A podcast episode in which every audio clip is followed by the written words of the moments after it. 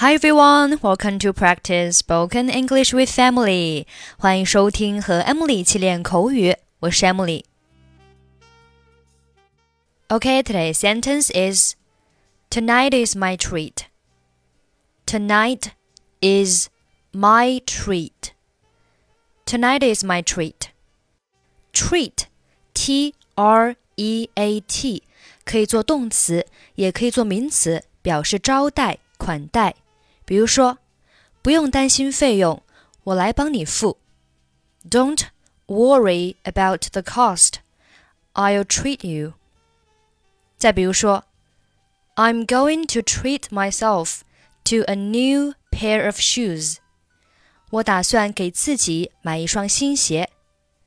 Tonight is my treat. 意思是今晚是我请客。类似的短语还有 It's on me 也是表示我请客、我买单的意思。晚餐吃得愉快吗？Did you enjoy your dinner？是的，好极了。我们该结账了吧？Yes, it was great. Should we get the check？好的，你好，服务员，我们可以买单了吗？Yes. Excuse me, waiter. Could we get the check? 当然，马上就来。Sure, right away. Bob，谢谢你今晚带我出来，我们各付各的吧。Thanks for taking me out, Bob. Shall we split the bill? 不，今晚上我请客。 上周是你带我出来吃的饭。还记得吗？No, tonight is my treat. You took me out last week. Remember? 好吧，那我来给小费吧。Okay, well, let me get the tip then. 好吧，这听上去很公平。All right, that sounds fair.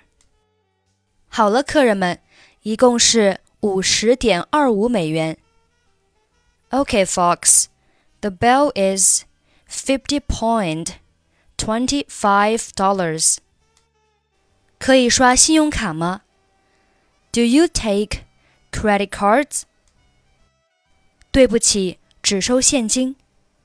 Sorry, cash only. Bob，我应该给多少小费呢 ？How much should I tip, Bob? 我通常都给百分之二十。I usually do twenty percent. Did you enjoy your dinner? Yes, it was great. Should we get the check? Okay. Excuse me, waiter. Could we get the check? Sure, right away. Thanks for taking me out, Bob. Shall we split the bill? No, tonight is my treat. You took me out last week, remember?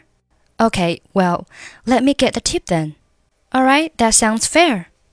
Okay, Fox, the bill is $50.25.